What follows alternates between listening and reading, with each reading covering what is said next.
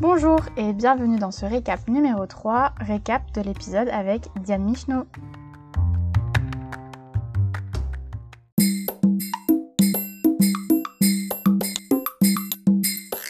Diane a fait un AVC lorsqu'elle n'avait que 19 ans pendant ses concours pour les grandes écoles de commerce. Elle est victime d'un AVC dans sa chambre d'étudiante et va être rapidement prise en charge. Elle soupçonne que son AVC ischémique ait été causé par une prise trop importante de la pilule. Pour rappel, la pilule augmente le risque de thrombose de l'ordre de 5 à 7 femmes sur 10 000, contre un risque sans prise de contraception hormonale de l'ordre de 2 femmes sur 10 000. Puisque je prenais la pilule à l'époque, euh, et j'ai pris, euh, j'avais été un peu mal orientée, enfin j'étais toute jeune, donc je, je faisais moins attention aux médicaments, et j'en ai pris plusieurs parce que j'avais oublié une pilule, et donc du coup j'en ai j'ai une surdose quoi. D'ailleurs, chez les femmes, euh, on n'a pas les mêmes facteurs de risque que les hommes et puis on n'est pas impliqué de la même manière par certains facteurs de risque. Et notamment, mmh. bah, nous, on est euh, très influencé bah, par cette prise de contraception orale. Euh, mais il y a aussi tout le moment de la grossesse qui est un peu plus à risque de faire des AVC. Et puis après, le moment de la ménopause qui représente aussi un risque plus fort ce que forcément n'ont pas les hommes aujourd'hui, puisqu'ils ne connaissent pas ça. Donc suite à, à ça, j'ai été hospitalisée en soins intensifs pendant trois semaines euh, à l'hôpital euh, de Versailles. Et ensuite, j'ai été amenée euh, à l'hôpital de Garches, qui est un centre de rééducation et de réadaptation. Et là, j'y ai passé à peu près huit mois, dont cinq mois pleins, parce que j'avais été quand même bien atteinte sur tout le côté gauche. De cet AVC, elle va conserver des séquelles. J'ai bien récupéré mon visage. Avant, je voyais pas à gauche et j'avais le visage paralysé. C'est plus le cas. J'ai pas mal récupéré ma jambe quand même, parce que avant, je marchais pas. Maintenant, je marche, même si j'ai une petite boiterie, mais euh, je marche. Euh, je cours pas, mais euh, je peux, voilà, je peux bien me déplacer et faire de la rando et des choses comme ça. par contre, j'ai pas récupéré du tout le bras. Enfin, je bouge pas du tout la main. un petit peu l'épaule, mais franchement, ça ne sert pas à grand chose. Et donc, c'est le gros de mon handicap porte sur le bras. Même si, paradoxalement, ce qui me gêne le plus, c'est la jambe, parce que je trouve que le bras, en tout cas, moi, je me suis facilement adaptée dans mon mode de vie et mon mode de travail avec un bras. Par contre, euh, la jambe, c'est, je trouve que dans les interactions sociales, euh, de, faire, du sport, qui pour moi est vraiment essentiel dans ma vie, euh, ça complexifie beaucoup les choses. À travers ce témoignage, c'est aussi l'occasion de rappeler que l'AVC peut se produire à tout âge et que le tabac ou la prise de drogue ne sont pas les seules raisons pouvant expliquer un AVC chez des personnes plus jeunes. Pour rappel, 75% des personnes victimes d'AVC ont plus de 65 ans, ce qui signifie que pour 25% d'entre elles, elles ont moins de 65 ans. Diane évoque qu'une des premières difficultés qu'elle a rencontrées, c'est pendant la phase de rééducation, lorsqu'on lui fixait des objectifs qui, s'ils n'étaient pas atteints, lui donnaient l'impression qu'elle ne récupérerait jamais. Elle évoque une course permanente pour récupérer. Mais à chaque fois, c'est ça qui a été compliqué, je trouve, dans la, dans mhm. la récupération et, euh, et le poste euh, et les soins, c'est qu'à chaque fois, on me mettait euh, un peu une une échéance au regard des statistiques. On me disait normalement, au regard au bout de, de, de six mois, de, de, deux mois, tu peux avoir récupéré ça, de trois mois ça, six mois ça, un an, deux ans. Et donc si j'avais pas récupéré telle et telle chose à, à tel terme, du coup ça, mes chances de récupération s'amoindrissaient euh, considérablement. Donc j'étais un peu dans une course, euh, course permanente contre la récupération pour récupérer euh, toute ma, ma motricité. D'accord. Et ça, j'ai trouvé que c'était assez difficile parce que, mhm. en plus, à l'hôpital, on se compare beaucoup. Moi, en tout cas, je me comparais beaucoup aux autres. Euh, j'étais hyper dans l'action, dans euh, je veux euh, être euh, à fond dans la kiné, l'ergo, tout ça pour pouvoir récupérer le maximum de motricité, alors que d'autres étaient beaucoup moins impliqués. Et pour autant, je récupérais pas autant. Mhm. Et ce qui est difficile, c'est de comprendre qu'il y a des facteurs forcément d'investissement, mais aussi des choses sur lesquelles on ne peut pas jouer. Comme Jérémy et Jean-Baptiste avant elle, elle évoque ce besoin, face à l'aspect brutal et soudain de l'AVC, de traverser plusieurs phases avant d'accepter son handicap. Je pense que le, handicap, on ne peut pas l'accepter du jour au lendemain. C'est tellement soudain et inattendu que il y a forcément une phase de, de déni au début, de refus, et progressivement, euh, on s'y fait, on l'accepte et on voit les choses différemment. Mais il y a une phase un peu de combat, on va dire. Euh, qui, est, obligatoire. Pour autant, Diane n'a pas tout arrêté puisqu'elle va avoir la possibilité de reprendre ses études là où elle s'était arrêtée à cause de son AVC, lui laissant ainsi un an pour se rééduquer. C'est à l'hôpital de, Versailles, la première chose que j'ai dite, c'est euh, j'ai mes euros dans deux semaines, euh, quand est-ce que je, je vais en cours quoi. D'accord. Et là-dessus, j'ai mis du temps avant de comprendre que ben un AVC c'est pas anodin et que va falloir euh, se rééduquer, penser plutôt à ma santé qu'à ça. Mais ce qui m'a, euh, pour moi là, vraiment, je pense sauver la vie ou en tout cas mis dans une dynamique très positive, c'est qu'en parallèle de les trois semaines où j'étais endormie un peu c'était le côté intensif des soins. Oui, un peu shooté au médoc, ouais. Voilà. Là, ma mère et ma prof d'éco euh, ont négocié avec les écoles que j'avais passées pour euh, geler mes admissibilités. Donc, euh, à partir des résultats que, que j'allais recevoir deux jours après mon AVC, se dire, bon bah, on lui maintient ces, ces résultats-là et elle passe les euros non pas dans deux semaines, parce que là, elle peut même pas se tenir rapide, mais euh, dans un an. Et ça, ça a été un énorme soulagement. Ça a été un élément très important pour elle de savoir qu'elle pouvait reprendre ses études, bien que l'équipe médicale, elle, ait été plus sur la réserve. Les, les praticiens étaient pas complètement alignés parce que eux, ils étaient, eux, leur discours, c'était de dire, bah, pour l'instant, on ne sait pas si vous avez des atteintes cognitives. D'accord. Donc, est-ce que vous êtes en capacité de refaire des études de haut niveau? Euh, ça, on n'en sait rien du tout et donc, euh, vous projetez pas trop vite. Et donc, c'est vrai que eux étaient très, très, très, euh, enfin, ils, prenaient, ils étaient très en réserve de tout ça. D'accord. En me disant déjà, on va vous faire tous les tests qu'il faut. Vous allez avoir un accompagnement euh, euh, avec une, euh, comment on appelait, une orthophoniste, voilà. Euh, et puis on, on, verra après. Moi, j'étais convaincue que, que, ça allait aller, mais mais voilà, là-dessus, il a fallu quand même que je passe pas mal de tests. Et c'est vrai que la chance que j'ai eue, c'est que j'ai pas eu d'atteinte cognitive, en tout cas pas majeure, et donc j'ai pu repasser les écrits, les oraux un an après et finalement avoir une, la meilleure école que je pouvais avoir. Elle a donc intégré son école et bizarrement, contre ce que l'on pourrait penser, elle n'évoque pas de rejet de la part de ses camarades.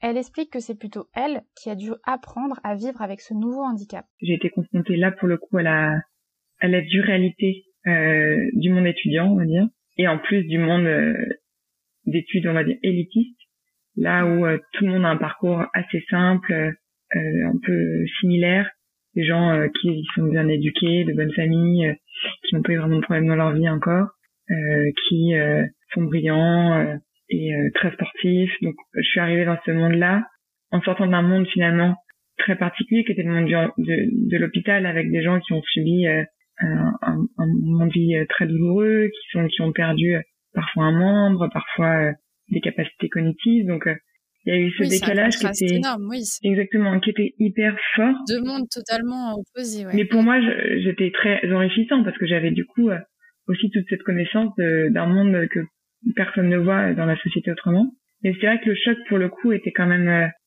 là euh, c'est devenu un peu plus rude que ce que je pensais en arrivant d'accord et notamment parce que les premiers mois bah du coup vous le savez mais de l'intégration dans une école il y a plein d'événements, il y a plein de, de, de, de soirées, de et c'est dans ces moments-là finalement que j'ai senti le plus fortement ma fragilité, mon handicap et ma différence quoi. De pas pouvoir faire euh, la même chose que les autres, d'être euh, limité par son propre corps, c'est assez frustrant. Euh, ça crée aussi euh, une gêne. Euh, j'étais pas, je découvrais aussi ce handicap mhm. et je le découvrais en plus dans ce contexte-là de soirée, de vie étudiante. Donc parfois c'était un peu compliqué à gérer, mais mais euh, j'ai pas non plus trouvé une, euh, une forme de rejet euh, de la part des, des jeunes. C'était plus moi qui mettais ces barrières-là, quoi.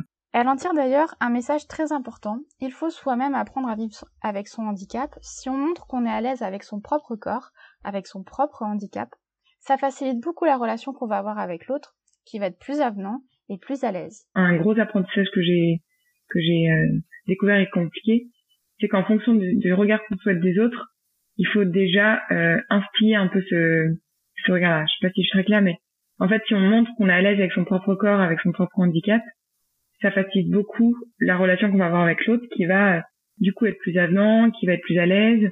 Alors que si on est nous-mêmes mal à l'aise avec son propre corps, qu'on montre, je sais pas, une, un mal-être ou une tristesse vis-à-vis de ça, forcément le regard de l'autre va être de l'apitoiement, de la compassion ou alors du rejet. Il y en a de temps en temps aussi, hein, même si on est très positif mais c'est sûr qu'on se protège davantage en, euh, en se montrant assez enthousiaste, heureux, bien dans sa peau, euh, comme euh, toute forme d'ailleurs de, de, complexe. Hein. Mais ce qui est pas simple parce que forcément, là pour le coup, quand on a un handicap, on a besoin d'être rassuré, je pense, par les autres. Et en fait, c'est à nous de rassurer les autres Diane explique aussi son retour à la vie. Après le combat contre l'AVC, il faut reprendre sa vie. On passe d'une phase où on était vraiment dans euh, le combat pour récupérer un maximum de choses à une phase où en fait il faudrait apprendre à vivre aussi et à vivre avec un handicap. Et ce qui était compliqué pour moi, c'est que moi je me, mettais à ce moment-là dans une phase où bah, maintenant peut-être que je vais récupérer mais il faut pas que je me mette en attente de ça. Ce qu'il faut c'est surtout que je trouve euh, retrouve ma vie et que je vive ma vie d'étudiante. Pas en plus que ça m'empêche de vivre cette vie-là. Par contre, mes parents et ma famille, eux étaient encore dans une phase de euh, euh faut récupérer, euh, un peu cette phase de combat de d'un maximum d'efforts pour pouvoir récupérer. Je dis pas qu'il fallait pas encore continuer la kiné et la, le travail de fond, mais pour moi c'était hyper important de rentrer dans une vie active et d'ailleurs j'ai trouvé que c'était le mode de, de de, de rééducation le plus efficace que de rester sur des sessions euh, un peu en chambre avec un kiné, avec un ergo, avec euh, qui finalement euh, nous nous extrait de la vie réelle. C'est d'ailleurs l'occasion d'expliquer la difficulté de communication avec ses proches à ce moment-là. En disant ça va aller maintenant, faites-moi confiance et surtout laissez-moi aussi vivre ma vie, qui était un peu compliqué. Un, un, petit exemple très très illustratif, mais ma mère pendant des mois, quand on croisait quelqu'un, elle pouvait pas s'empêcher de dire à ma fille handicapée. Elle parlait toujours de mon handicap à une personne parce que pour elle, ça a été aussi euh, très fort. Enfin, elle a été très présente pendant mon, mon hospitalisation. Euh, on a une relation euh, très très proche. Mais à chaque fois, du coup, à chaque fois, elle parlait de ça. Or, moi, à ce moment-là, je voulais exister en tant que, que Diane, en tant que personne, en tant que quelqu'un qui fait des études, qui veut voyager, qui veut vivre des expériences, avoir une vie professionnelle riche, enfin, des ambitions de carrière, enfin, tout ça et euh, être encore limité par ce handicap ou en tout cas qu'on me qu'on parle de moi de cette manière-là. Oui, que caractérisé par ça. Pour moi, ça a été euh, ça a été un vrai travail que j'ai dû faire auprès de ma mère, notamment et de ma famille plus généralement, pour leur faire comprendre que voilà, maintenant on arrivait dans une nouvelle phase et une phase où j'allais exister par moi et que ça allait plus être euh, le handicap ma première caractéristique quoi. Suite à ses études, elle fonde une start-up, puis va intégrer un cabinet de conseil l'occasion d'aborder la place du handicap et de la diversité dans le monde du conseil. Euh, je suis tombée sur une étude qui a été menée par Consultor, euh, réalisée à l'occasion de la Semaine européenne pour l'emploi des personnes handicapées. Et bon, on va pas se mentir, euh, les chiffres sont assez édifiants puisque le taux d'emploi est de 53% chez les hommes et alors on passe à 20% chez les femmes. Et le chiffre est encore plus édifiant puisque vous faites partie des 0 à 2% euh, de consultants en situation de handicap au sein de cabinet. Alors du coup, bah, ma question elle est assez simple. Qu'est-ce que ça vous inspire comme chiffre et selon vous, euh, comment et qu'est-ce qu'on peut faire pour euh, bah, améliorer la situation? Alors, bah, c'est sûr que ce chiffre, moi, il m'étonne pas parce que déjà en école de commerce et même dans les études supérieures, on voit pas beaucoup de personnes handicapées. Alors je dis pas qu'il y en a pas. C'est vrai, non mais c'est vrai. Mais elles sont pas visibles. Et en tout cas, et je pense que certains ne le disent pas. Et puis c'est vrai que plus on monte euh, dans les niveaux d'études élevés, moins le handicap est visible parce que euh, il y a toujours cette question de euh, de posture, de de prestance, de représentation. Et je vois dans mon métier en, conseiller en stratégie, l'aspect représentation est quand même une grande partie aussi de notre travail.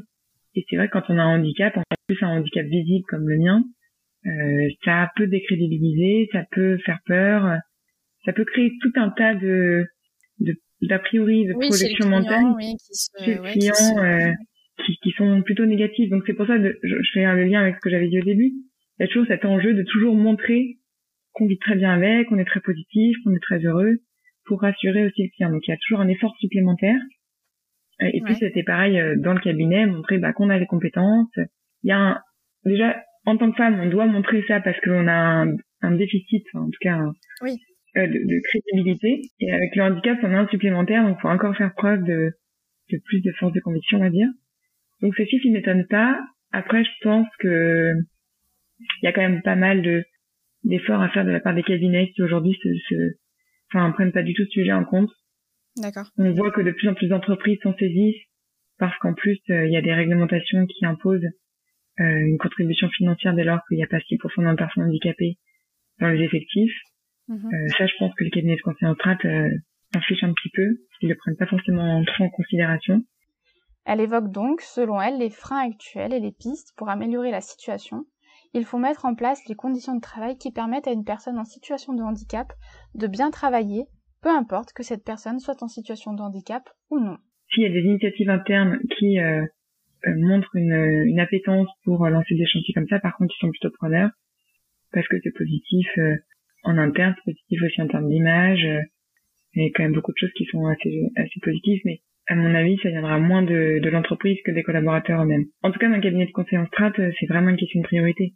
C'est pas forcément dans leur, dans leur priorité aujourd'hui d'avoir des personnes handicapées ils veulent des profils de très haut niveau euh, et je pense qu'ils se disent qu'ils n'en trouveront pas tant que ça euh, euh, en situation de handicap. Il y a effectivement des difficultés à, recruter des personnes en situation de handicap avec les compétences recherchées, mm-hmm. mais il y a aussi un, une mentalité qui évolue pas tant que ça. Donc, à mon sens, il y a plusieurs choses. Aujourd'hui, il faut déjà, il faut démystifier un peu ce que c'est que le handicap, sensibiliser les collaborateurs en, en interne pour montrer que ben, finalement, il y a plein de formes de handicap, qu'il y en a beaucoup qui est invisible et qui peut toucher tout le monde.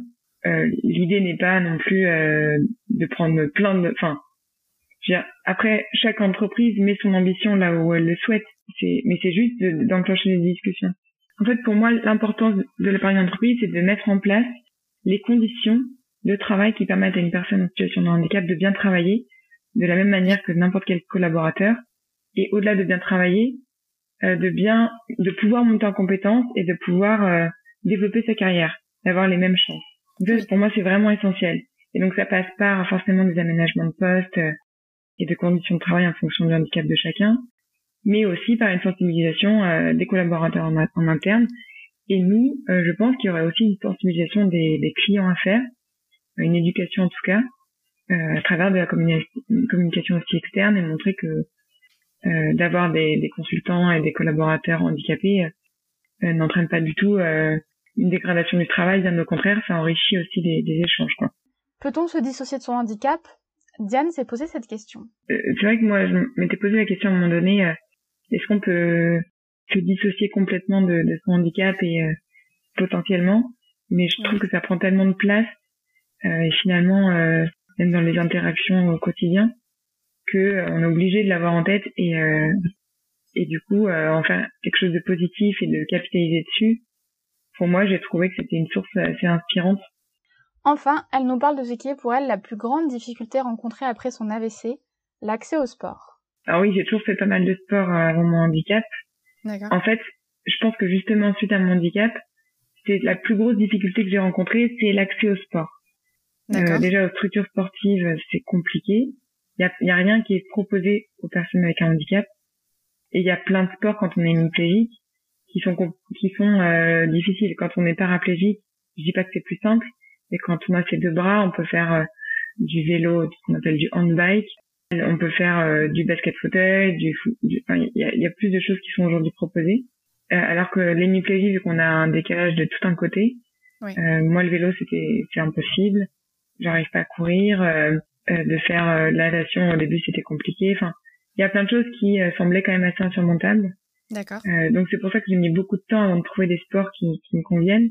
J'ai appelé énormément d'organismes, énormément de structures, et je me suis rendu compte à quel point il y avait un frein à l'accessibilité au sport pour les personnes en situation de handicap en France, et à quel point c'était un peu dramatique dans un pays qui, qui est développé, qui est censé être riche, de pouvoir bah, dans lequel on fait beaucoup de promotion sport, oui. C'est ça.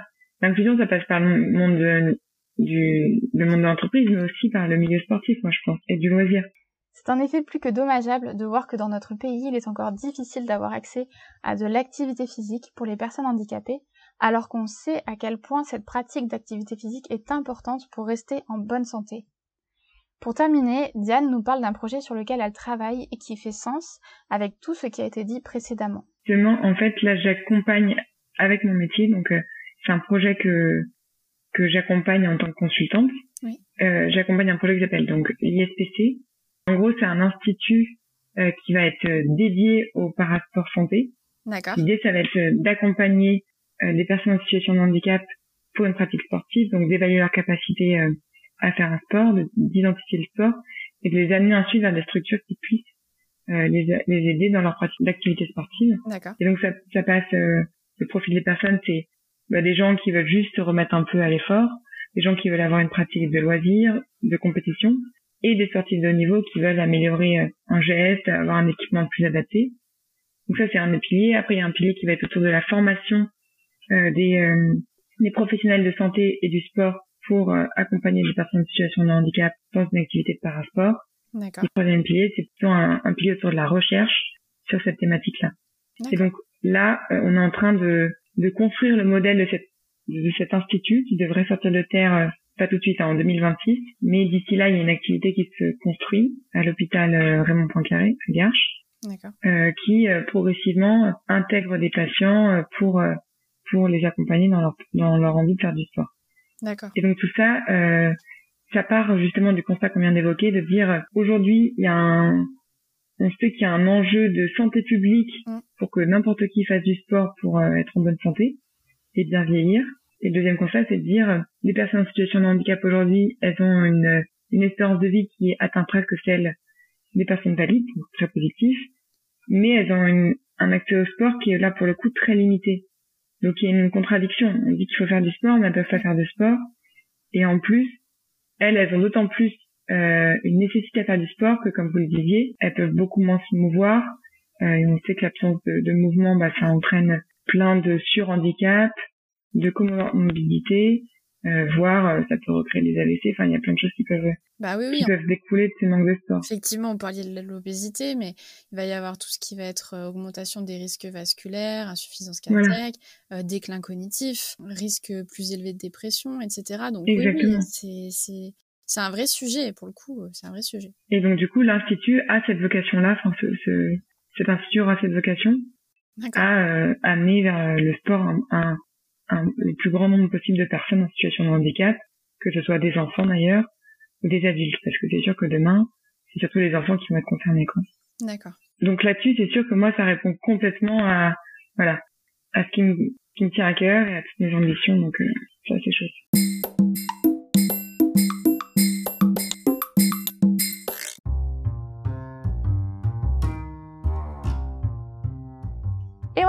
C'est la fin de ce récap. Bon week-end à tous et n'hésitez pas à me contacter ou me faire part de vos retours. À très vite